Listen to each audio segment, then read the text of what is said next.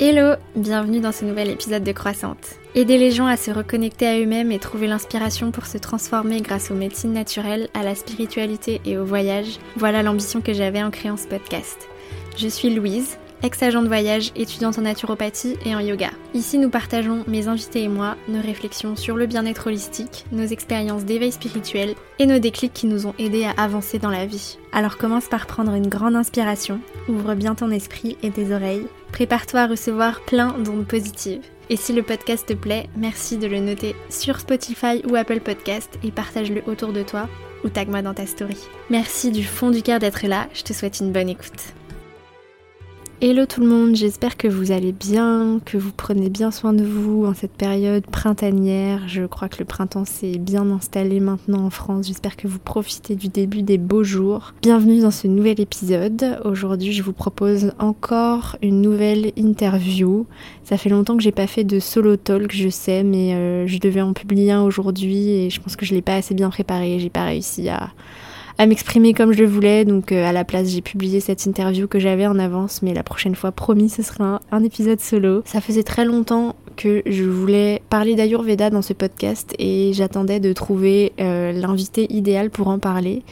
Et j'ai enfin trouvé en la personne de Amel du podcast Tige de Inner Journey. Amel est une sacrée voyageuse, une sacrée baroudeuse. Euh, elle est actuellement, à l'heure où on enregistrait ce podcast, en Irak. Euh, et après, elle va se rendre en Jordanie. Et c'est vraiment une, route. Et son voyage est vraiment trop intéressant. Et ça, ça donne vraiment des perspectives incroyables. Et une ouverture au monde folle. Et à côté de ça, elle est praticienne en Ayurveda et en Jyotish en Ayurjyotish, euh, donc la médecine indienne, l'astrologie indienne et l'astrologie de la santé issue euh, des Védas. Et on va parler de tout ça dans cet épisode. Comme d'habitude, s'il vous plaît, euh, partagez l'épisode s'il vous a plu. Mettez-moi des notes sur Apple Podcast, sur Spotify et des petits commentaires. Je vous embrasse très fort et je vous dis à très vite. Bonne semaine. Avant de commencer l'épisode, laisse-moi te parler de mon partenaire affilié Evolume, mon application de méditation guidée dont je parle longuement dans l'épisode 15.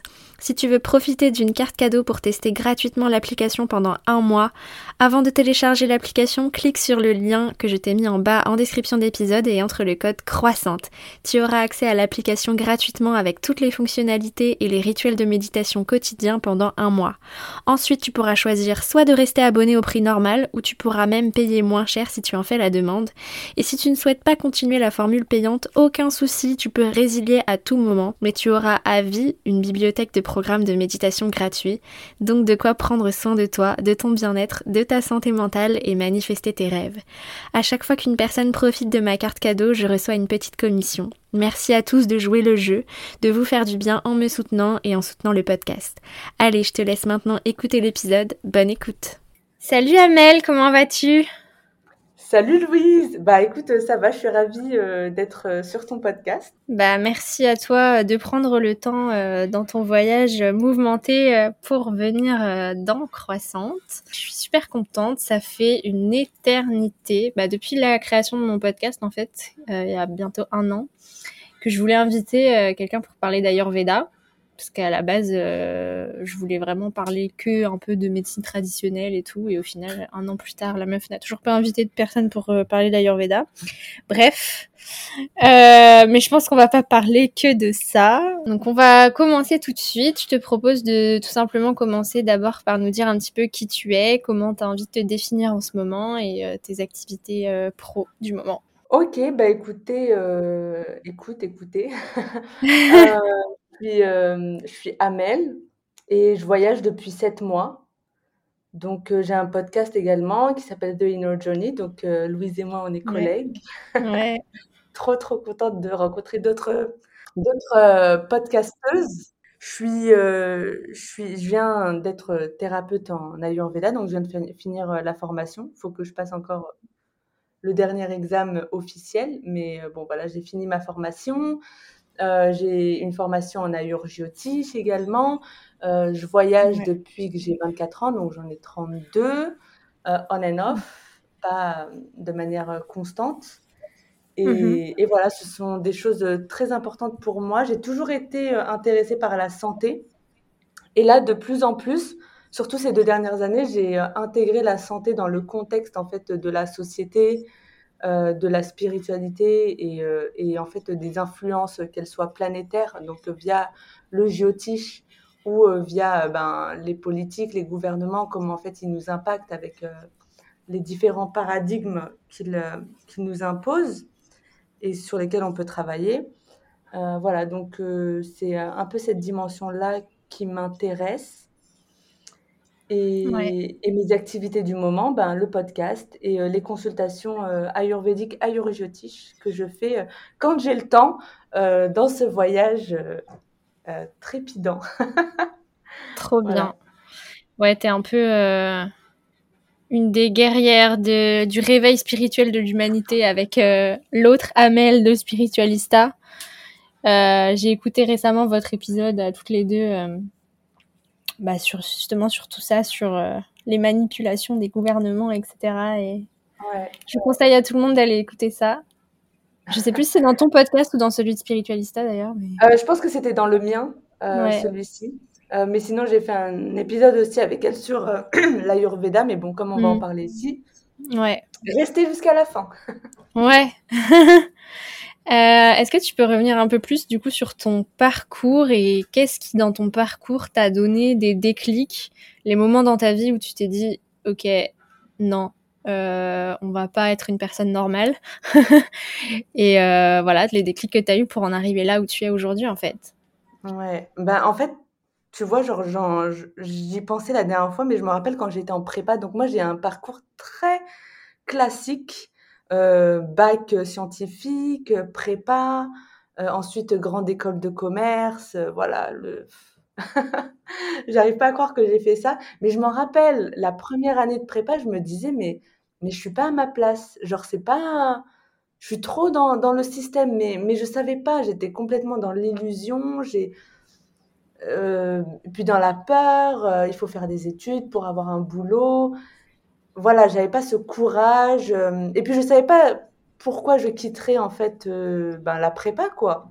Hmm. Tout le monde me disait que c'est trop bien, euh, c'est pour l'élite de la France et blablabla. et, et bon, bref, j'ai continué à, suivre le rythme. J'ai fait une, une, école de commerce et ensuite j'ai travaillé pendant un an et demi. Et en fait, moi, il n'y a pas de de grands, de, de, choses extérieures qui m'ont impacté, ça, ça a toujours été très doux. Alors moi, dans mon thème astral, j'ai une lune assez forte, très forte en fait.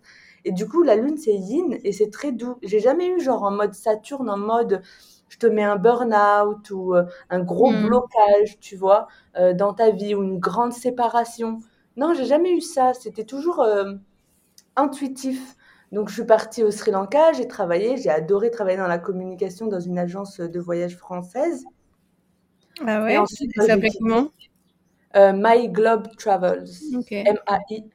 Euh, génial. Franchement, je les recommande si vous voulez travailler au, voyager au Sri Lanka. Trop bien. Voilà. Euh, j'ai adoré passer un an et demi là-bas, vraiment. Et ensuite, ben, j'ai quitté, mais genre pas parce que j'en avais marre du marketing et de la communication. Hein. C'était juste je, me sentais plus de m'investir dans, quelque chose d'autre. Donc euh, j'ai pas j'ai pas euh, renouvelé le, contrat. Je pensais retourner en France pour m'y installer. En fait euh, bah, je trouvais pas de boulot. Et puis je me suis dit mais après je suis passée, partie passer un mois en Tunisie. Je me suis dit mais en fait j'ai envie de voyager. Et et du coup ben j'ai dit allez c'est le moment de faire un un grand voyage en mode backpack parce que j'avais jamais fait ça avant. J'avais 28 ans à l'époque et voilà, je suis partie à 28 ans pendant un an et demi. Et j'ai découvert, enfin, j'avais découvert le yoga avant. Et du coup, je me suis formée au yoga. Donc, euh, j'ai été prof de yoga pendant trois ans. Là, j'ai arrêté parce que je voyage. C'est un peu compliqué. Et, et, voilà, ça a été tout doucement. Donc, euh, le yoga m'a amené à l'Ayurveda. Moi, je pensais que c'était juste les herbes, les plantes, enfin voilà, mhm. les trucs euh, un peu boring. Et en fait, je me suis rendu compte qu'il y avait les doshas, la personnalité, il y avait toute une spiritualité derrière. Je me suis dit, waouh, mais en fait, c'est archi deep. Mhm. Euh, et ensuite, euh, l'Ayurveda m'a amené au Jyotish. Donc, ça a été mhm. très, euh, une logique très douce. Et voilà. Et le, le, le voyage toujours en arrière-plan. Ok, trop bien. Bon, bah, on va parler un petit peu plus d'Ayurveda et d'Ayurjyotish euh, pour les gens qui doivent se dire mais qu'est-ce que c'est que ces mots? Je ne connais pas ces mots. Qu'est-ce que ça veut dire? On va euh, définir tout ça euh, très vite, sauf si on parle pendant des heures de voyage. Parce que ma question suivante, du coup, c'est que hum, je voudrais que tu nous dises vraiment quel est ton rapport au voyage et surtout comment bah, t'es digital nomade, mais quand on pense à digital nomade, on pense à, à la petite pouf qui, qui publie ses réels euh, sur sa balançoire euh, à Bali, à Kamwa. Comment on en vient à, à, être digital nomade, mais à, à kiffer voyager à Mossoul, comme c'est ce que tu es en train de faire en ce moment? C'est intéressant parce que moi, je me définis même pas comme digital nomade, mais je pense parce que en fait, euh, pour moi, dans, dans, mon imaginaire, les digital nomades, justement, ils sont posés pendant longtemps à Bali ou ouais. tu vois, genre euh, à Lisbonne ou enfin, voilà, à Malte, ce, ce, genre de choses. Mmh. J'ai un peu du mal à, à, prendre cette étiquette, mais bon, c'est vrai que je travaille en ligne. Euh, entre, enfin, je travaille en ligne quand euh, j'ai la possibilité de travailler en ligne, quand euh, je mmh. voyais, quand je bouge pas et que j'explore pas. Euh, j'ai en fait, depuis que je suis petite, je me rappelle quand j'étais petite, je me voyais à la, faire la Indiana Jones. Euh, voilà, j'aimais trop les aventures. Euh. Et puis après, c'est parti un peu avec les études et c'est revenu. Euh, je suis allée au Venezuela, j'ai vécu six mois. Ensuite, bah, j'ai vécu un an et demi au Sri Lanka. Donc au début, ça a toujours été des voyages dans un cadre. Donc d'abord, c'était les études, ensuite c'était un travail, disons que ça m'a un peu habituée à euh, l'extérieur de l'Europe, quoi. En mode, c'est pas aussi euh, unsafe, insécurisé que ce qu'on peut nous faire croire. Genre, c'est pas la, la cata, quoi. Et, et du coup, ben, c'était, euh, ça m'a, ça m'a rassurée. Et c'est pour ça que ça m'a donné aussi le, la force de faire du backpack. Et puis, petit à petit, j'ai voyagé au Pakistan, en Inde. Voilà, l'Irak, c'est pas un premier voyage, quoi. C'est, ça fait longtemps que, que je voyage. Donc, euh, clairement, il faut avoir, euh, faut déjà se connaître, euh, savoir comment on réagit, euh, comment faire attention, le rapport aux, aux hommes également, surtout dans les pays à majorité musulmane. Donc voilà, c'est, c'est petit à petit, en fait, ça a été des petits pas. Voilà, mmh. comme dans la vie on fait des petits pas et on évolue. Et voilà. et j'ai toujours aimé voyager, euh, rencontrer l'autre, euh, connaître d'autres cultures. En fait, euh, être, rencontrer des gens à l'opposé de moi. Ouais. Est-ce que tu peux nous dire quelque chose par rapport à ce rapport justement de, des préjugés qu'on a sur certains pays, sur, les insécurités, sur un peu les idées reçues qu'on a sur les pays pauvres, entre guillemets? Qu'est-ce que ça t'a appris, toi, de voyager dans, ces pays-là qu'on étiquette comme des, comme des pays malfamés, comme on pourrait le penser du Venezuela ou de, l'Irak, forcément? Ouais. Ben en fait, il on, on, y, a, énormément de généralités. En fait, en France, en Europe, on projette une, une image de pauvreté, d'insécurité dans, dans, les autres pays, on va dire les pays du tiers-monde, comme ils aiment le dire, et que j'aime pas du tout cette appellation. Euh, ils projettent une image, alors qu'en fait, quand euh, je voyage, euh, quand je voyage au Pakistan, en Inde, au Sri Lanka, en Irak, et eh ben il y a des gens qui ils vivent beaucoup mieux que des gens en France. Hein. Enfin, genre, euh, ils ont une belle voiture, une grande maison, ils ont l'abondance. Ok, c'est vrai que l'administration, c'est un peu plus compliqué, les routes, c'est la cata, mais en fait, ils, ils ont un espèce de confort euh, matériel euh, que beaucoup de Français envieraient, quoi. Euh, mmh. Voilà, ils ont. Moi, c'est. Genre en France, on est là, en tout cas à Paris, on prend les trains, les métros, on est tous confinés dans, dans un petit wagon, une heure de trajet, le, être toute la journée au boulot, enfin voilà, quoi. C'est. Ouais. Il, il y en a qui vivent beaucoup mieux ici qu'en France et ils font la fête, ils ont la joie de vivre, ils organisent des repas. Enfin, il y a le sens de la famille qui est beaucoup plus important. Bon, après, il peut y avoir euh, des aspects négatifs à ça. Hein. Il n'y a rien de tout, tout, tout noir ou mmh. tout blanc. Donc, euh, en fait, on se rend compte qu'il y a énormément de réalités au sein d'un même pays. Genre, même en Irak, qui a connu de multiples guerres, il y a des gens qui ont... Les gens n'ont pas été affectés de la même manière. Hmm. Déjà, la guerre n'a pas été dans tout le pays. Ça, euh, c'est important. Et puis les gens, voilà, il y a des gens qui se sont enrichis hein, pendant, pendant les guerres. Donc, euh, après, c'est vrai, ils ont, ils ont plus de problèmes avec le gouvernement, euh, la corruption. voilà, c'est un peu. Mais bon, en France, c'est pas non plus l'idéal. Hein. Voilà. C'est ouais, c'est c'est vrai qu'ils donnent une mauvaise image alors qu'en fait, il y a plein de réalités et, et, et, les gens, en fait, ils vivent comme nous, quoi. Enfin, différemment, mais comme nous, à l'intérieur. Ouais, exactement.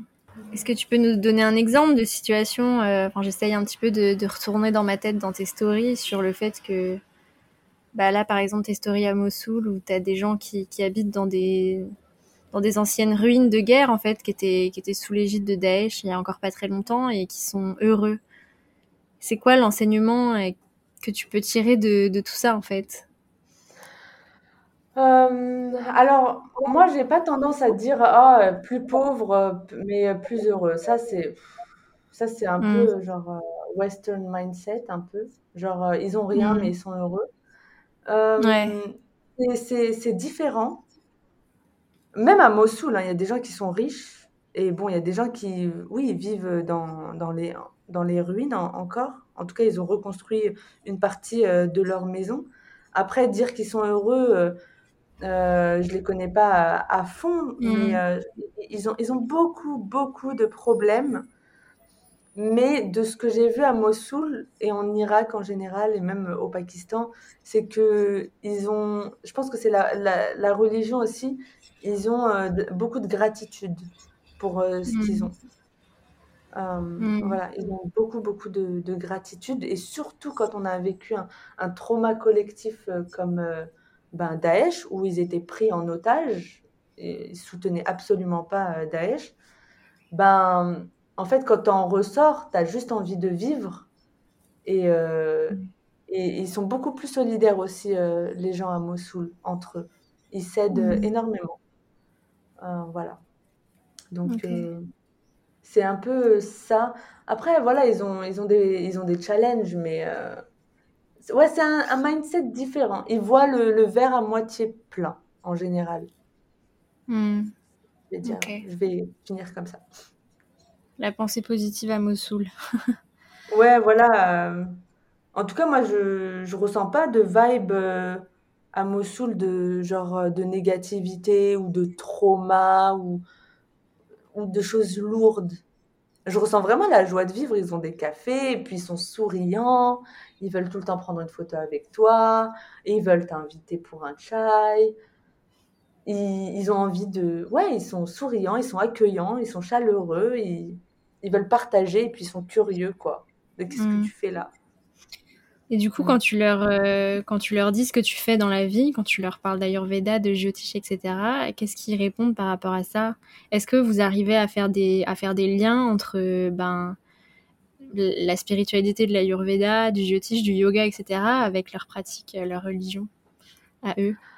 Alors, euh, j'ai eu une conversation comme ça qui a été poussée. Généralement, c'est, je rentre pas dans ce genre de conversation euh, rapidement. C'est vraiment quand je connais bien la famille euh, et je vois l'ouverture en fait de la famille. Bon, c'est pas que j'ai peur, hein, mais voilà, j'attends qu'on me pose des questions. Je vais pas imposer ce que je sais.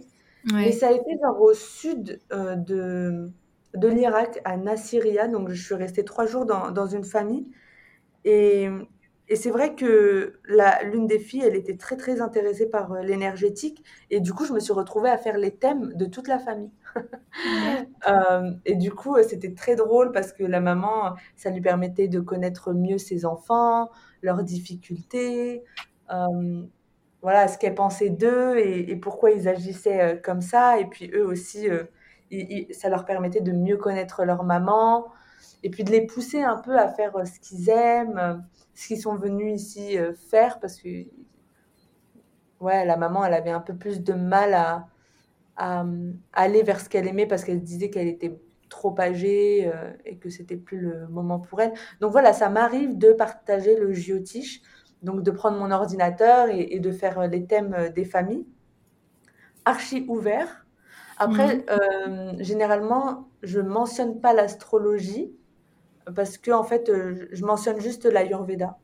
Et quand on parle de l'Ayurveda, c'est plus sympa parce que du coup, ça parle de santé générale et ça leur permet de réfléchir, de se dire ah, je vais peut-être arrêter le sucre ou réduire, peut-être réduire la viande. Voilà, ça, disons que ça plante des graines. Je leur partage mon chemin et eux après ils, me posent des questions euh, en fonction de ça et puis je leur donne des petits tips, comment manger. Euh, voilà, mais euh, l'astrologie, ça vient en dernier quand je connais bien la mmh. famille mais j'ai jamais eu de, de rejet euh, de, de, ce que je faisais. Ils sont même très, très curieux. Hmm. Très, très curieux parce que bah, ça vient de l'Inde. Et puis, c'est la santé. Euh, voilà. Très curieux. Hmm. Ok. Trop intéressant. Ouais. Euh, bah, merci en tout cas de nous partager tout ce, tout ce voyage.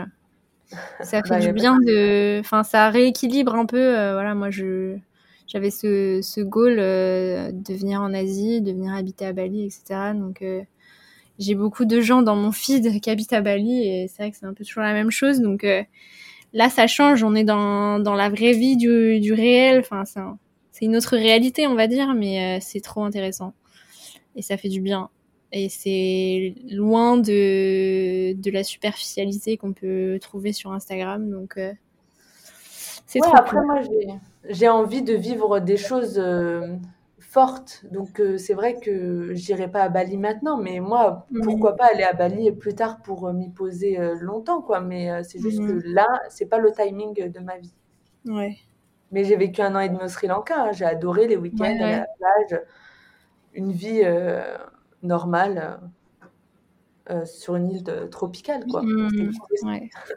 On va passer euh, sur l'Ayurveda. Donc, j'ai jamais invité de praticiens, praticiennes en Ayurveda sur le podcast. Pourtant, j'en ai quand même parlé un petit peu de, de mes pratiques, en tout cas.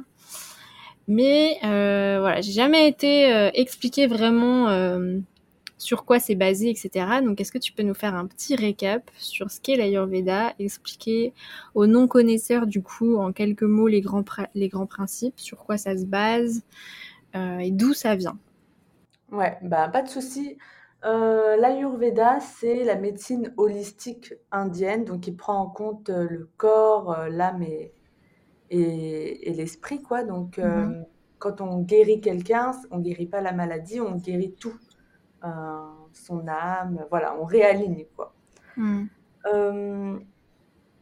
c'est basé sur les éléments, donc l'eau, la terre, le feu, euh, l'air et l'éther, l'espace. Donc il y a cinq éléments et ces cinq éléments sont divisés en trois doshas. Donc euh, le dosha Vata qui est euh, air et espace, le dosha Pitta qui est feu et eau et le dosha Kapha qui est eau et terre. Et donc ces trois doshas, en fait, on va les avoir dans notre corps physique, mental et émotionnel. Donc en fait, dès qu'on va naître, on va avoir une, constitution. En fait, dès la conception euh, du fœtus, il va y avoir une conception, euh, il va y avoir une... Euh, la constitution physique va arriver, mais la constitution physique, elle va aussi servir pour le chemin de vie spirituel de la personne. Donc pour sa mmh. mission, son dharma à, mmh. à mettre en place dans sa vie terrestre. Quoi.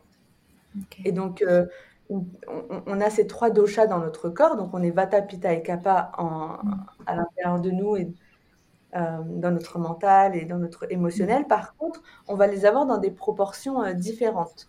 Donc il y a des personnes qui vont donner, euh, ouais, est-ce que tu peux donner pour que les gens qui connaissent pas puissent avoir un peu une, visualisation? Alors c'est grossier hein, de donner des, des, archétypes, mais comme ça les gens vont, capter un peu de, quoi on parle, quoi. Au niveau des constitutions physiques. Mm. Donc, euh, il y a des personnes qui ont plus de vata, donc elles vont être plus enthousiastes, plus créatives, euh, elles vont être plus dans le mouvement, elles vont adorer voyager, genre euh, bouger, genre moi, quoi. Donc, j'ai beaucoup de vata dans ma constitution. Ensuite, il y a les personnes qui vont être plus pitta, plus feu. Ah oui, juste pour dire, les problèmes des vata, c'est aussi l'anxiété. Hmm. Donc, ça, c'est un des problèmes de, de vata. Ensuite, il y a les pitta qui ont plus de feu et d'eau. Euh, feu et enfin l'eau, c'est l'émotionnel. Donc les personnes Pitta, donc plus de feu, plus colériques, mais plus ambitieux, un leader plus direct. voilà, c'est des personnes qui vont à fond, mais bon, elles peuvent ressentir la colère et la frustration, quoi. Ensuite, il y a mm. les personnes kappa, plus euh, d'eau et de terre, donc eau émotionnelle. Les kappa, je les vois comme des arbres, quoi. C'est les mamans, c'est l'ancrage, c'est c'est la stabilité, le calme, mm. l'amour inconditionnel. Voilà, c'est t'as envie de faire un câlin à un arbre, quoi. Mm. C'est Ama en Inde. C'est Ama, c'est la femme euh, qui donne des câlins aux gens. Euh. Ouais. Voilà, donc c'est c'est ça un peu kappa. Mais par contre, les kappas, ils peuvent tomber dans la léthargie, euh, voilà, la, flemme, la procrastination. Beaucoup de rétention d'eau. Ouais, beaucoup de rétention. Oui, exactement. Après, il y a les problèmes physiques. Voilà, une personne vata, trop de vata, peut souffrir de ballonnement et de flatulence. Hmm. Euh, une personne pitta peut avoir des reflux gastriques, euh, elle peut avoir des ulcères parce que trop de feu. Et une personne capable, oui, rétention d'eau et puis euh, tendance à prendre beaucoup de poids, euh, surtout via l'émotionnel. Genre tout mmh. garder euh, en soi, quoi. Et ne pas exprimer, ne pas en parler. Voilà. Donc ça, c'est un peu en général. Quand on connaît un peu, quand on connaît sa constitution, on se rend compte en fait de, de nos fonctionnements par défaut, de ce que notre mmh. corps va être amené à faire si on ne le régule pas de manière consciente. Ça veut dire que moi, par exemple, Là, j'étais en voyage, j'ai énormément bougé. J'ai commencé à ressentir de l'anxiété de ouf. Et, euh, et j'étais constipée et hmm. ballonnée. Mais parce qu'en fait, je suis euh, en Irak et, et je suis végétarienne. Et, et, du coup, je mangeais que des, que des falafels et du Et ça, c'est super asséchant. Donc, ça m'a constipée et ça m'a ballonné de ouf. Et en fait, c'est toujours essayer de trouver les, les petits tips. Donc, euh, boire chaud, essayer de demander de l'huile d'olive. Euh, le gras donc, va permettre euh, de fluidifier en fait le, transit. Et puis les personnes pitta, si elles partent en Inde par exemple et qu'elles mangent épicé, oui, elles vont, avoir tendance à avoir la diarrhée quoi. Des bons souvenirs pour moi. voilà, donc maintenant tu comprends. ouais, ouais. Ouais, donc en fait, c'est vraiment une, c'est une science, la science des Védas, euh, qui nous aide à nous connaître et à savoir euh, repérer nos déséquilibres et à, à, savoir aussi comment rééquilibrer euh, notre corps. Ouais, ouais, exactement. Et pas non plus directement aller sur les médicaments parce qu'on a de la constipation. Voilà, se poser la question pourquoi j'ai de la constipation? Ouais, d'aller chercher la cause du déséquilibre en fait. Ouais, voilà. Et donc, il y a des techniques de pratique de d'habitude de vie, par exemple, voilà, comment calmer un vata, bah, aller s'ancrer, faire des méditations, etc. Mais il y a aussi beaucoup, enfin, l'alimentation ayurvédique euh, est aussi un outil euh, très important. J'avais envie de, non seulement je voulais parler d'ayurveda dans ce podcast, mais aussi et surtout d'alimentation ayurvédique parce que je m'y intéresse beaucoup et que il y a un an, pendant une période plutôt anxieuse pour moi. Donc j'ai fait ma première séance avec un praticien en Ayurveda et, euh, il m'a fait un programme alimentaire, euh, enfin, en tout cas des conseils d'alimentation ayurvédique pour gérer mes émotions. Et du coup, euh, je voulais vraiment partager ça dans mon podcast, comment l'alimentation ayurvédique peut nous aider à gérer nos émotions. Euh, donc, est-ce que tu as euh, des exemples à nous donner par rapport à ça? En fait, il y a un, truc qui est assez important. déjà, il faut savoir que ça a été prouvé qu'on a un deuxième cerveau au niveau de l'estomac. Donc, tout ce qui mm. va... Et que, et que, et que, euh, le corps communique dix fois plus avec le cerveau que l'inverse. Donc, on ne peut pas dire à notre corps ce qu'il va faire.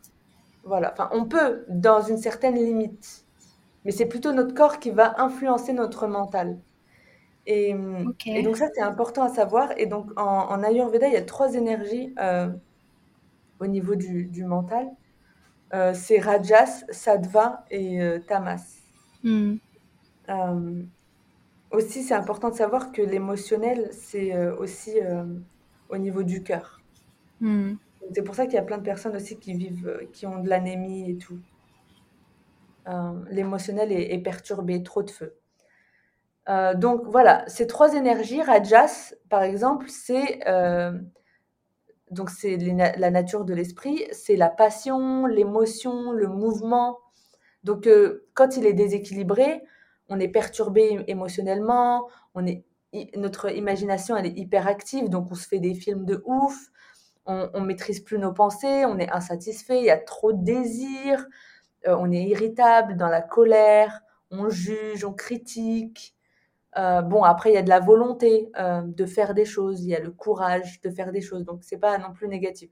Donc, si on a une alimentation très rajasique, donc une alimentation très rajasique, par exemple, c'est le café, le thé, le sel, le chocolat, les épices fortes, la viande, le poisson, euh, qui peuvent être aussi tamasiques, euh, les céréales raffinées. Donc tout ça, en fait, ça va, euh, ça va impacter notre, notre esprit. Donc aussi, on est toujours frustré, c'est qu'on a un mental très radiasique et il faut savoir que notre nourriture est très radiasique, en tout cas en Europe et en général, quoi, très très radiasique.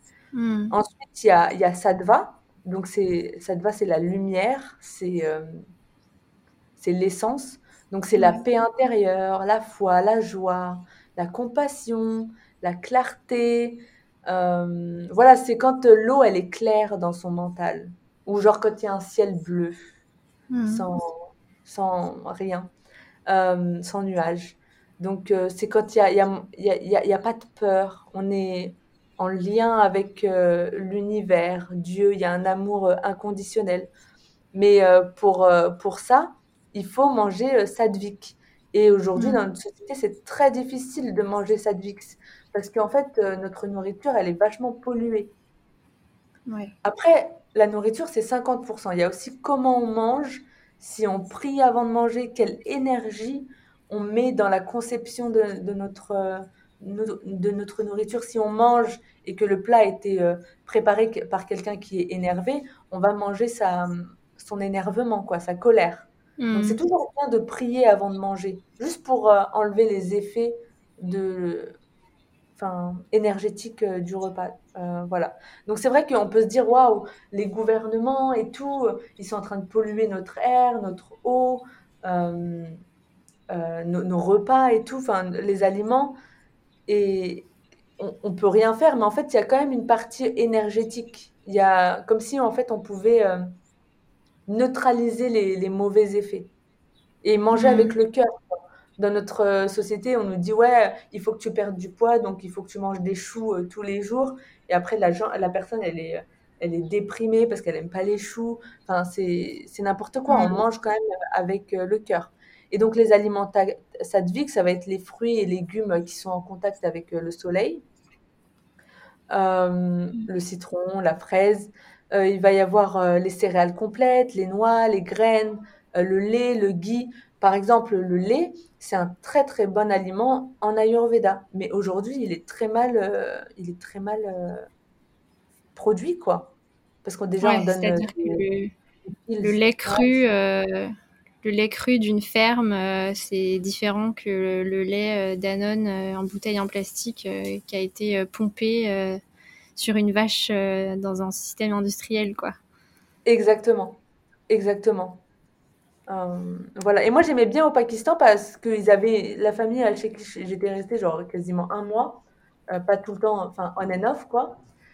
ils avaient une vache et en fait ils prenaient la moitié du lait de la journée du matin pour eux et l'autre moitié c'était pour le veau. Genre ils hmm. prenaient jamais tout quoi. Euh, alors qu'aujourd'hui, ben, c'est différent, en tout cas en France. Mm. Et ensuite, il y a une autre énergie qui est super importante, et euh, c'est l'énergie euh, tamasique. Donc, l'énergie tamasique, ça amène l'ignorance, la lourdeur d'esprit. C'est mm. C'est la noirceur, c'est l'attachement, les blocages émotionnels chroniques, c'est quand on a toujours la même réaction émotionnelle négative et on n'arrive pas à la transformer en quelque chose de plus, plus grand, de meilleur. Tu vois, genre par exemple, on te fait une critique et, tu prends mal la critique en fait. Alors qu'en fait, tu, tu, peux essayer d'accepter la critique et euh, en faire quelque chose de meilleur pour toi-même, pour évoluer, parce que parfois tu peux être dans, dans l'erreur, quoi. Enfin, mm. voilà. De juste euh, mieux te mieux connaître. Ensuite, il y a la nostalgie. Euh, le tamas, c'est les addictions, la peur, l'anxiété, la dépression. Et on est dans une, dans une société très tamasique. Mm. Et, et, tu vas comprendre pourquoi, parce que en fait, euh, la majorité de notre alimentation, elle est euh, tamasique euh, en Europe. Déjà, les aliments mal cuits, les aliments en conserve. Mm. Genre, maintenant, la femme, elle travaille, bon, depuis des années, l'homme aussi. et la femme, en gros, comme généralement c'est elle qui fait à, à manger, ben, du coup, elle va pas avoir le temps de cuisiner, quoi. Ouais. Après, je veux pas remettre toute la, toute la responsabilité sur euh, la femme, évidemment. Hein, euh, c'est très bien que la femme euh, travaille, mais juste, je veux dire que ça a du bien et du mal, le fait que désormais il y a des aliments en conserve, quoi. Ouais. parce que du coup, ben, le couple ne peut plus cuisiner. et du coup, ils achètent en fait les conserves, les produits surgelés, et ça, c'est tamasique. Et ça alourdit le l'esprit. Ensuite, euh, du coup, ça ramène de l'anxiété, de, de, euh, de, la dépression. Euh, il y a aussi la viande. donc, voilà, les animaux sont maltraités, ils vivent pas une très très belle vie en général. Donc, ils, ils, donnent la souffrance aux aliments. les aliments fermentés, l'alcool, le pain, le fromage. voilà, tout ça c'est lourd, les céréales raffinées, euh, voilà, tous les plats préparés. Euh, tout ça, en mm. fait, c'est architamasique. Et il y a un autre élément euh, sur lequel je veux, que je veux aborder rapidement, c'est que, c'est que, bon, là, j'ai cité des, des, aliments pour sattva, rajas et tamas, mais il y a également tout ce qu'on consomme, genre ce qu'on lit, ce qu'on entend, ce qu'on regarde. Donc, regarder la télé, c'est très tamasique et très rajasique. Beaucoup de violence et beaucoup de noirceur. Mm. Voilà d'abrutissement, un peu. Ouais. voilà. C'est pas la seule alimentation. Et donc ça, ça impacte notre, euh, nos émotions. Et après, ben, on se sent anxieux et on ne sait pas trop pourquoi, mais voilà. En fait, on, on a juste euh, mangé les mauvaises choses. On s'est mal nourri. Une nourriture de l'esprit. Ouais. On pense que c'est que l'alimentation, mais non. Enfin, l'alimentation c'est un dixième de, de, votre santé parce que les nourritures c'est pas uniquement ce que vous mettez dans la bouche, c'est aussi euh, vos relations, vos conversations, ce que vous regardez, ce que vous consommez, euh, ce que vous achetez, euh, ce à quoi vous passez votre temps, vos pensées aussi. Ouais. Et s'il n'y a pas un agni fort, donc un feu digestif fort, eh ben on va pas pouvoir assimiler euh, c'est ce qu'on apprend et ce qu'on ingère en fait. Mm. Comme je te disais, si on a un, un, agni super lent, on va vivre des choses, manger des choses et en fait on va pas les transformer dans des choses, enfin, en un produit qui va nous nourrir autant physiquement que mentalement et émotionnellement. Du coup, Mm. c'est pour ça que c'est important de, de, de prier Ouais. euh, pour sa nourriture et d'être dans la gratitude. Ouais. Voilà. Parce que c'est pas genre juste la, la, la tomate qui va, qui va te, te sauver. Ouais, c'est pas genre, euh, voilà, je te dis euh, euh, de manger des épinards parce que c'est bon pour toi, mais les épinards va, vont rentrer dans, dans ton corps, mais il y a une espèce de magie extérieure, Mm. quelque chose sur lequel on n'a pas de contrôle énergétique. Mm. Donc voilà, moi pendant longtemps j'ai été énervée contre les gouvernements parce qu'ils ils polluent en fait tout ce qu'on ingère. Et en fait, j'ai compris qu'il y a aussi la dimension énergétique. Donc euh, je, reprends mon pouvoir en fait. C'est moi qui décide euh, au final et une, une force plus grande qui va décider que la nourriture va me faire du bien. Ouais. Bah, en fait, ça me fait grave penser, enfin, cette histoire de nourriture tamasique et la, la fin de la femme qui cuisine pour le couple, etc. c'est pas tant la faute des femmes, c'est sûr, c'est plus bah, de, de cette culture et ce mode de vie capitaliste en fait où on doit travailler, travailler, travailler et où on, ne prend pas le temps de cuisiner pour soi. Et en fait, je me, je me, je me rends grave compte que effectivement, moi, quand je cuisinais pas, c'était vraiment, ça correspondait vraiment à, ma phase de, de, déprime, quoi. Et c'est vrai que les gens que je connais ou mes, les consultations que j'ai faites avec des cobayes, là, euh, j'ai une personne qui était plutôt déprimée et qui effectivement me disait qu'elle ne, qu'elle n'aimait pas cuisiner et qu'elle cuisinait pas. Donc c'est peut-être aussi, euh, aussi lié en fait. Si vous n'aimez pas cuisiner et que vous prenez pas le temps de cuisiner, après, votre nourriture euh, peut pas vous apporter euh, effectivement les mêmes choses que si vous avez cuisiné, si vous avez mis votre cœur dedans, que vous avez effectivement pris un temps de conscience et de pour aller améliorer euh, un peu le, le, contenu énergétique de votre assiette. C'est peut-être un peu c'est peut-être un peu perché tout ce qu'on se dit là, mais euh, il doit y avoir une part de vrai. Non, mais mais c'est tu vois genre tu abordes un point super important, c'est toute la conception de la société. Parce que tu vois, genre, c'est exactement ce genre de choses dont je parle dans, sur mon podcast. C'est en fait la société, elle a mmh. changé complètement les relations au sein de la famille et euh, la, la, la, santé. Avant, le fait de cuisiner ensemble, de manger ensemble, en fait, ça soudait les liens euh, dans la famille. Euh, là, aujourd'hui, en Europe, mmh. enfin, moi, en tout cas, dans ma propre famille, on mange pas ensemble, quoi. C'est très rare mmh. d'avoir des, des, repas ensemble, sauf pour des des fêtes ou des euh, rencontres familiales, mais euh, sinon, euh, in the day-to-day life, on mange solo, voilà.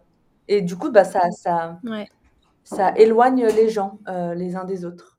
Avoir un feu digestif fort, ça amène de la clarté dans l'esprit, la capacité de mmh. discernement. Euh, et, de, et de transformation en fait mmh. des expériences, des choses qu'on ingère mmh. en quelque chose euh, de meilleur. C'est comme par exemple les gens, euh, ou genre même moi avant, quand je voyais toutes les horreurs dans le monde, et eh ben en fait transformer cette colère en, en, en, une action bénéfique pour moi et pour les autres. Bah, ça, me, ça, ça, me fait une bonne transition sur une, aussi quelque chose de, que je voulais aborder par rapport à ça, c'est que pour revenir du coup à un exemple euh, très concret, euh, donc euh, moi je suis arrivée du coup chez ce praticien en Ayurveda l'année dernière. J'étais très anxieuse, très sujette aux, aux, fluctuations de mes émotions en fait. Et, et en fait à, à ce, à ce moment-là, je, je, pratiquais depuis un an non-stop le jeûne intermittent. Et comme je suis pita, euh, il m'a dit, mais en fait, ah en fait, comme t'es pita et que t'es un fort pita, bah, il faut que tu mettes du feu dans ton bois, sinon euh, ton feu il s'éteint et c'est pour ça que du coup après, euh, tu peux avoir aussi des déséquilibres vata avec de l'anxiété, etc. Parce qu'en fait, il faut que tu, il faut que tu t'ancres en fait dès le matin, il faut que tu ah mettes bah du feu dans ton bois, sinon tu. Et c'est marrant parce que, alors du coup, j'ai repris les petits déjeuners. C'était compliqué au début, mais c'est vrai qu'après j'ai vu une amélioration de de toute cette, euh, toutes ces anxiétés et tout ce manque d'ancrage. Et là, depuis quelques jours, euh, j'ai lu un, un, ouvrage euh, de naturopathie qui parlait du jeûne intermittent sec. Et j'ai décidé d'essayer depuis 2-3 jours. Et alors le jeûne intermittent sec, ce qui est bien, c'est que du coup, comme tu bois pas, ça crée de la chaleur plutôt que de refroidir. Donc c'est moins pire, on va dire, pour, euh, pour Vata euh, et Pitta euh, que le jeûne intermittent, le jeûne hydrique. Mais je sens quand même que bah, il faut pas faire ça quand tu es dans une période de, de, rush ou une période de stress ou une période de tristesse parce que ça te ça te ça te déséquilibre encore plus et ça te rend plus vulnérable encore. Ouais, et puis surtout, c'est important de demander à son corps comment on se sent, quoi. demander, ressentir, parce qu'il n'y a pas de, il a pas de case. C'est pas tous les pitas, ils vont être impactés par, euh, par euh, le jeûne intermittent. Euh, voilà. Mais c'est vrai que c'est, c'est vrai qu'un pita, en mmh. général, il a besoin de manger le matin, quoi. Sinon, c'est mmh. beaucoup d'émotionnel, d'anxiété. Il y a besoin d'ancrage.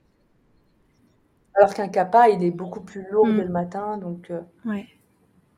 Exactement. Bon, en tout cas, c'est bien ce que, ce que je ressens. Euh, ok, bon ben, je pense qu'on a fait un petit peu le tour de ce qu'on voulait un petit peu aborder euh, concernant l'Ayurveda et l'alimentation ayurvédique. Est-ce qu'on peut maintenant parler de l'Ayur Jyotish? Alors j'ai déjà fait un épisode de podcast sur le Jyotish avec Claire Emmanuel où elle m'a fait mon, thème du coup euh, de Jyotish en direct dans un épisode. Où on a bien présenté etc ce qu'était le Jyotish. Alors clairement j'ai rien, franchement, j'arrive pas à retenir.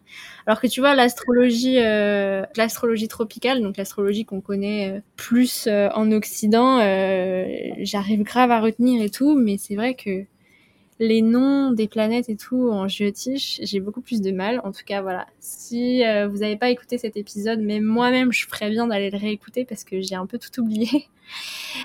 Est-ce que du coup, tu peux Bon, alors rapidement nous dire ce qu'est le Jyotish par rapport à ce qu'est l'astrologie tropicale euh, et, euh, et, nous dire du coup euh, le lien avec l'Ayurveda et ce qu'est l'Ayurjyotish du coup. Ouais, bah du coup dans, dans le Jyotish c'est plutôt la lune qui est mise mm. en, en, avant.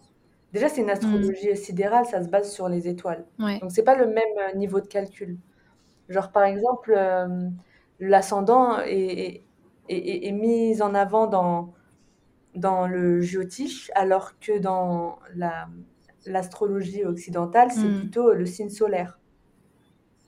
Donc moi, je suis verso euh, en occidental et je suis euh, balance mm. en, euh, en Jyotish. Donc ça va être euh, différent. Et c'est pas non plus la même approche. voilà, le Jyotish, mm. ça vient de textes sacrés quand même.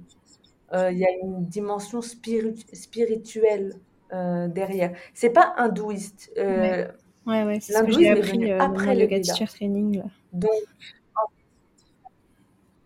ouais, c'est différent. Euh, même le yoga. Hein. Après, oui, évidemment, ça a une influence sur l'hindouisme.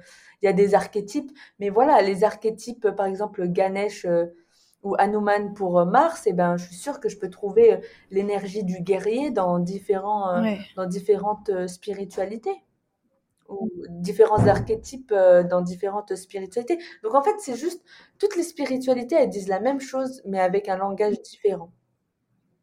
Voilà. Donc je pars chez les, les Égyptiens, je suis sûre que je trouve les mêmes archétypes, et du coup, il y aura une autre manière de travailler avec cet archétype, mais ça va quand même influencer le corps énergétique.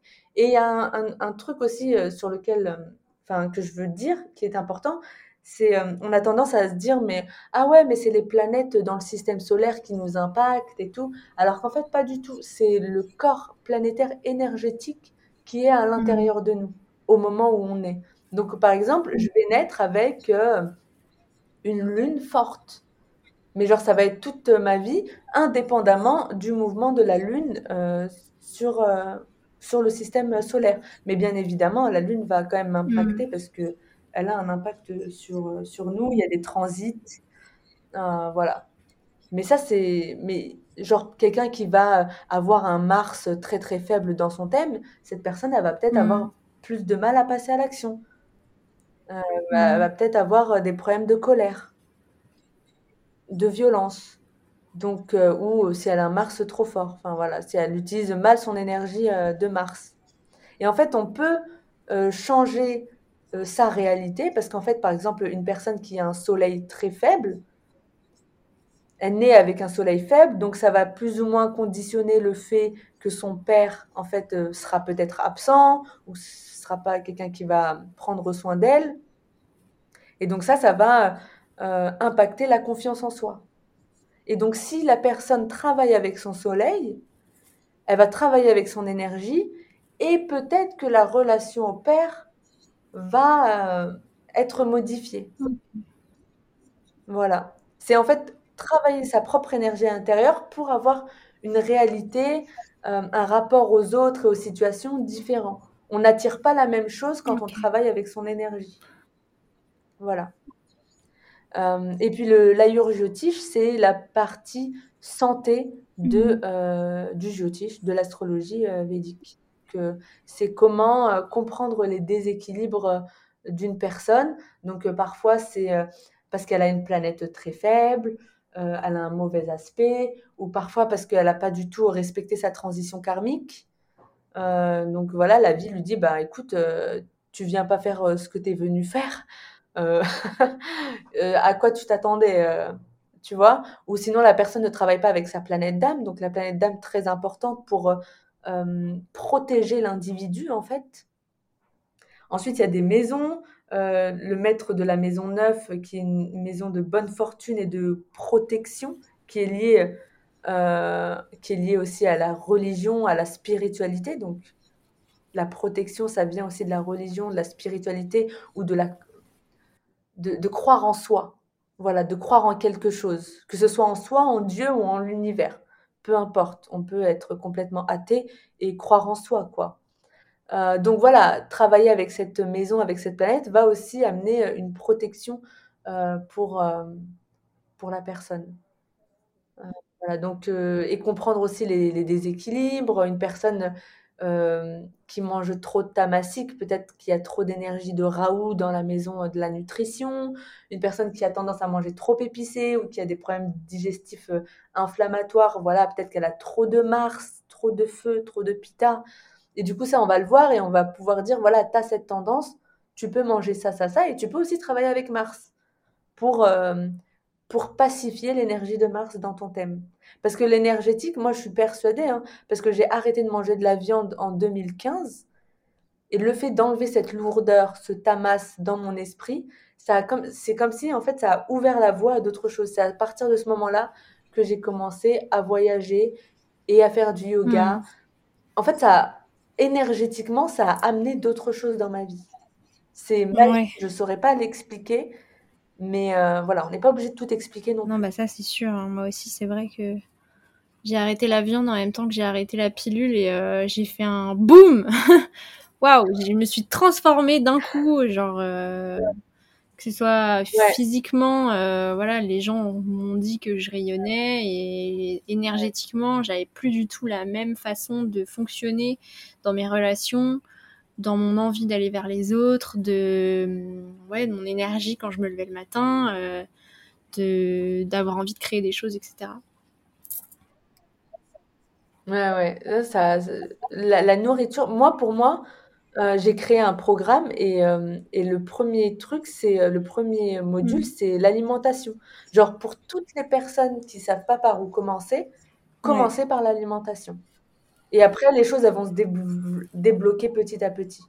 Mais juste bien faire attention à son microbiote, quoi. Voilà, juste la première étape. Ouais, c'est exactement ce que je suis en train de me dire en ce moment parce que je suis en train de commencer à réfléchir à mes futurs accompagnements en tant que naturopathe et je vais faire du coaching en végétalisation aussi pour aider les gens qui veulent devenir euh, végétaliens à bien le faire. Ouais. Et en fait, je me rends compte que, ouais, effectivement, la première des choses, et même, tu vois, quand tu reçois, je sais pas si toi aussi tu reçois des messages, euh, comment être plus, plus spirituel, euh, j'aimerais bien être plus spirituel, mais je sais pas par où commencer. Effectivement, en fait, la première des choses, c'est de, c'est d'avoir une alimentation qui soit plus pure. Ouais, sinon t'es pas canal. Sinon, tu es perdu. Ouais. Tu te sens perdu. Ouais, exactement. Et quand tu dis euh, travailler avec Mars, du coup, concrètement, qu'est-ce que tu proposes à tes clients? Alors, euh, donc ça va dépendre de chaque thème. Mais par exemple, si Mars euh, est, bénéfique pour toi, genre c'est la planète qui amène le succès. Donc on a tous une planète qui nous amène le succès dans le domaine sur sur lequel notre âme veut, veut avoir le succès. Parfois, c'est la vie de famille, parfois, c'est euh, la spiritualité, la carrière. Enfin, voilà, on a chacun son, truc. Donc, euh, je vais donner des remèdes pour euh, travailler avec. Donc, par exemple, pour Mars, on peut le mardi chanter le mantra à Hanuman ou Ganesh. voilà. Trop bien. Euh, ou sinon, on peut faire. Euh, donc, euh, quand on, on, chante un mantra, ça va purifier en fait l'énergie et nous ramener les choses qui sont bonnes pour notre évolution. On, peut porter des pierres. Donc voilà, c'est assez dangereux parfois de, de porter des pierres.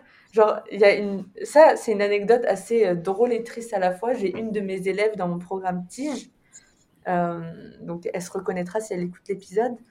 elle a, elle a, elle a porté une pierre de Mars, sauf que je ne lui ai jamais recommandé une pierre de Mars. Et en fait, elle a, je crois, deux ou trois semaines après, je me rappelle plus exactement, elle s'est faite cambrioler. Et en fait, Mars, dans son thème, gère la maison des voleurs et des problèmes avec la justice et les procès. Donc, elle est complètement dans les trucs assurance, procès, enfin, porter plainte. En gros, elle a déclenché ça juste en portant une pierre. Euh, donc, ça peut être super dangereux euh, de porter une, une pierre euh, comme ça de manière inconsciente. Il y a des gens qui portent des améthystes. Ce sont les pierres de, de Saturne. Saturne, le maître de la restriction, de l'ascétisme, euh, de la pauvreté, euh, du délai. Il ramène des obstacles. Il te, il te fait bosser. Donc euh, voilà, c'est faire attention quoi aux, pierres qu'on porte. Donc en fait, avant d'acheter des pierres, on ferait mieux de faire une consultation avec toi quoi. bah, en tout cas avec un géotiche ou quelqu'un qui s'y connaît en ayant géotiche. Et puis, euh, mmh. on a regardé avec des copines, euh, euh, Camille et Pauline, si elles écoutent, sur Internet, en fait, ce qu'ils disent sur les pierres. Et en fait, parfois, c'est vraiment du bullshit. Hein. Ouais. On a ah bah, très peu trouvé de, de lien entre les planètes et, et, les définitions. Donc voilà. et puis, il y a des mmh. planètes, des pierres qui peuvent être très bien pour la santé. Et puis après, c'est pas juste les pierres et les mantras. Il y a plein de remèdes. C'est les activités, les dons. Donner aussi. Donner, donner de son temps, de son argent. En fait, ça, c'est des karmas qui vont nous protéger pour plus tard. On, saura, tu vois, c'est, pour ça qu'il y a un aspect magique. C'est que on a un certain contrôle sur comment on réagit, sur euh, ce qu'on fait, mais par contre, on saura jamais mmh euh, comment on va être récompensé. Genre, si j'aide quelqu'un, euh, mmh. il faut pas que j'attende que ce soit la personne qui m'aide en retour c'est pas à l'autre à l'autre personne de de me rendre l'appareil. En fait, c'est euh, l'univers, c'est Dieu qui à un, un moment donné va va m'amener euh, les solutions euh, parce qu'en fait le 10 juin 1998 j'ai bien agi. Voilà. parce que parfois on se met trop de de pression, on se dit ah bah cette personne je l'ai aidée, elle me rend pas l'appareil tu vois ce que je veux dire Il y a carrément des gens que ça rend malade, ça. Hein. Ouais. En fait, euh, non, les autres ne te doivent absolument rien. ouais. Après, il faut regarder son intention, quoi. L'intention, c'est aussi important. Ouais. Si tu aides les autres pour qu'on t'aide en retour. Euh, ouais. C'est sûr. Mais ça, c'est la purification du, du cœur. Et, et, et j'ai pas envie de culpabiliser les gens qui, qui ressentent ça parce que on est aussi. Euh, impacté par le paradigme de la société. Donc on, c'est comme si on n'avait pas spécialement choisir de, de, d'agir comme ça. Ouais. Voilà. Mais c'est juste un truc sur lequel il faut savoir. Enfin, faut se rendre compte. C'est intéressant. C'est des beaux enseignements. Comment, comment ça se passe en fait tes consultations? Du coup, tu mélanges tout Ayurveda et Ayurjyotish ou est-ce que genre si tu fais une consultation d'Ayurjyotish, tu vas aussi faire euh, un bilan ayurvédique Ouais, Ouais, ouais. Ben, on commence avec l'Ayurveda. Donc, je pose des questions pour déterminer la constitution ayurvédique. Et ensuite, mmh. euh, du coup, je note un peu euh, quand elle me dit ah, j'ai des problèmes de sommeil depuis ce moment-là, euh, j'arrive pas à avoir un enfant ou ce genre de choses. je le note, je regarde les dates. j'ai une fausse couche et du coup, ben, je peux voir quelle, quelle est la, la... c'était en quelle sous-période ou sinon c'était quel transit qui y a en fait impacté euh, ces problèmes-là, qui les a déclenchés. Et du coup, après, on peut travailler avec ces planètes et avec euh, la, la, la, nourriture. Par exemple, une personne qui va être impactée par Saturne, au système, euh, dans le système digestif ou, ou dans le système reproductif, elle a peut-être trop de toxines dans ces tissus-là, donc ou trop mmh. de amas, trop ou, ou, trop de tamas aussi. Donc euh, privilégier la nourriture euh, euh, sadvique, rajasique pour en fait brûler le tamas et les toxines. Voilà. Et après, on, après ben, du coup, je lui conseille les, les, pierres. Je regarde un peu les difficultés qu'elle a émotionnelles. mentale pour comprendre. Et après, il y a la planète d'âme, la destinée aussi, ce que la personne est venue faire ici, et, et, la transition karmique. Voilà. Et après, je donne un peu les, les, prochaines, les prochains transits qui arrivent. Donc, pour lui dire, voilà, tu as vécu ça pendant un an et demi ou pendant deux ans et demi, et voilà, maintenant Saturne, il va arriver sur ta lune, donc ça s'appelle Sadesati, et c'est un grand recalibrage de la destinée. C'est genre là, si tu n'as pas suivi ta destinée, pendant deux ans et demi, à Saturne qui va te dire, ok, meuf ou mec, là tu pars, mmh. euh, tu pars un peu trop euh, à l'ouest, euh, je te ramène sur ta destinée. Et en, mode Saturne, en mode je te ramène des vrais blocages. voilà, par exemple, pour moi, mmh. j'ai Saturne qui a transité pendant deux ans et demi là sur la maison des diplômes et, et de la vie domestique. Et ben, dans, pendant deux ans et demi, bah, j'ai fait des formations et j'ai pas voyagé. Mmh. Voilà, c'est quasiment impossible de voyager. Bah, il y a eu le Covid. Bon, j'aurais pu, hein, mais j'avais pas spécialement l'envie. Et, puis, comme je te l'ai dit, moi, j'ai une lune forte, donc je suis assez intuitive. C'est plutôt doux. Genre, voilà. Ah oui, par contre, par contre, ouais, j'avais plus de revenus. Genre, quand Saturne est arrivé, j'ai plus eu de revenus. Euh, genre, j'avais plus de boulot. Enfin, genre, euh, parce que je travaillais au Pakistan en tant que prof de yoga. Et, euh, et, et, en fait, j'ai perdu ce job. Enfin, perdu, je l'ai, je l'ai quitté. Et du coup, j'avais plus de revenus et j'avais plus d'argent. Parce que je vivais sur mes économies. Et du coup, bah, là, je suis retournée et j'ai dû me former. Voilà, maintenant, ça fait sens. Quelle vie. Non, mais voilà, tu vois, genre, c'est juste pour comprendre euh, les transits. Parfois, on se dit, on a envie de faire ça, mais en fait, on, on est poussé vers autre chose. Et parfois, la leçon, elle est dure à apprendre. Parfois, il y a des gens qui vont euh, bah, se taper un cancer, euh, des maladies chroniques, parce qu'ils ne comprennent pas pourquoi. Ils ne comprennent pas pourquoi, mais voilà. Peut-être des transits, peut-être la personne, elle n'a mm. pas, elle a pas saisi sa transition karmique je pense que c'est important de le mettre dans le contexte de la société et de la santé. En fait, on, mmh. si on travaille avec son énergétique, si on remet les bonnes bases, si on comprend bien euh, comment on doit manger, ce qui est le mieux pour nous, en fait, on va avoir une bonne santé. Et la santé, c'est la maison numéro un, la santé physique, la, maison numéro un au, dans le, le thème astral. Et c'est la base de toutes, euh, de toutes les autres maisons. La carrière, la mm. vie domestique, les ressources, la créativité. En fait, si on ne se sent pas, on n'est pas en bonne santé, on ne peut pas faire son dharma, quoi. Sa mission de vie. Ouais, exactement. Euh, on ne peut pas profiter de la vie. Euh, et, et surtout, on a tendance à se sentir victime de la société et de ce qu'elle nous dit, ce qui est mieux pour nous, ce qu'on peut avoir ah, c'est la crise économique, tu n'auras pas de boulot. Alors qu'en mm. fait, il y a une abondance dans tout, mais peut-être pas comme notre petit mental pense qu'on va l'avoir. Les, opportunités, elles viennent de partout. Avoir la santé, c'est avoir le pouvoir. Ouais, ouais, c'est reprendre son pouvoir euh, intérieur, ouais, c'est clair. Si euh, notre mental, il ne peut pas canaliser, si on ne peut pas suivre notre intuition, notre cœur, enfin, je veux dire, euh, on peut être manipulé par tellement d'autres forces, que ce soit les politiques, les gouvernements euh, ou les autres, notre entourage, euh, nous dire bah non, euh, maintenant tu dois te marier, tu dois faire des enfants, tu dois acheter une maison, parce que c'est ça la vraie vie. Voilà, on peut être ballotté et être pas très bien. Voilà. Exactement. Bah, merci de nous rappeler tout ça, parce que le, message de ce podcast, de ce podcast, c'est aussi de l'importance en fait de prendre soin de sa santé et de manière holistique. Donc, euh, merci de nous apporter euh, ces messages neufs. bah, il n'y a pas de quoi. Un plaisir.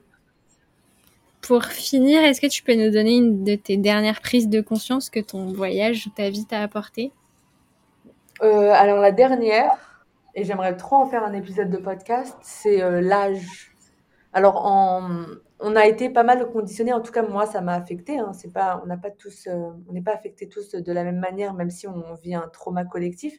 Donc dans l'éducation nationale, on nous classe par âge voilà. et du coup, bah, moi, j'ai gardé ça. Ça veut dire que je ne peux pas traîner avec les plus jeunes que moi parce que en fait, ils n'auront rien à m'apporter ou je ne peux pas parler avec les gens plus âgés que moi parce que je n'ai rien à leur apporter. Parce qu'ils pourquoi ils resteraient enfin ils parleraient avec moi une gamine voilà. Donc c'est comme ça que je voyais les choses et là je voyage avec Emma qui a 54 ans. Elle est complètement déconditionnée de cette notion d'âge. Elle traîne avec des jeunes de 18 ans euh, et généralement elle trouve euh, les personnes plus âgées euh, trop boring, trop adultes, qui ont mmh. perdu leur âme d'enfant. Et on se rend compte qu'en fait, c'est pas l'âge qui est important, c'est l'expérience.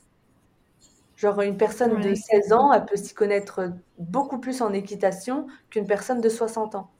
Et du coup, la personne de 60 ans gagnerait à, échanger avec cette personne de 15 ans, si elle veut en savoir plus sur l'équitation. En fait, c'est les expériences.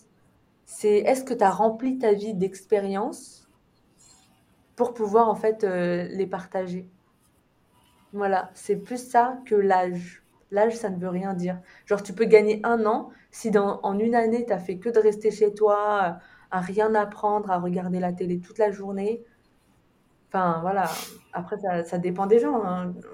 Enfin,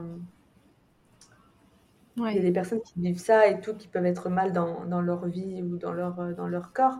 Euh, je veux pas euh, amener, euh, faire culpabiliser. Mais en tout cas, voilà, ce que je veux dire, c'est vivre des expériences, apprendre des choses, rencontrer des gens pour euh, nous faire hmm. grandir.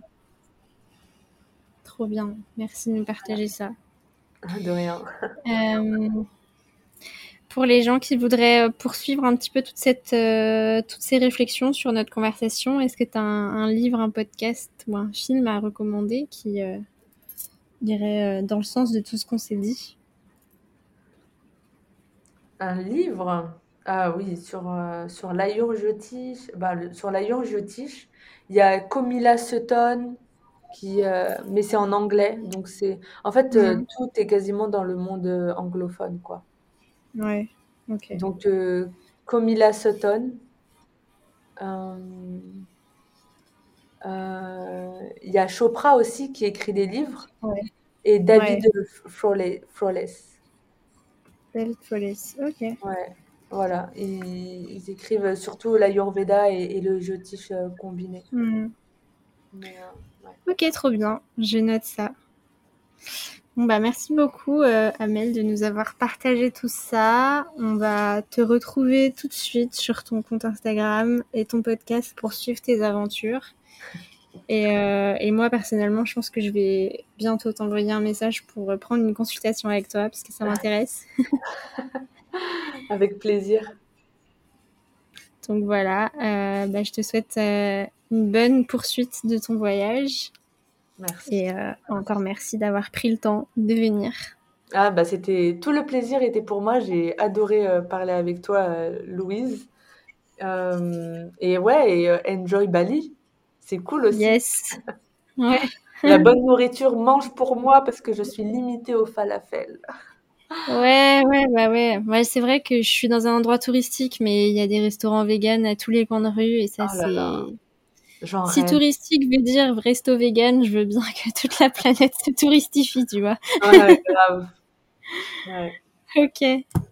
Bon, allez, on reste en contact à bientôt sur ton compte Instagram et euh, merci à tous d'avoir écouté l'épisode jusqu'au bout.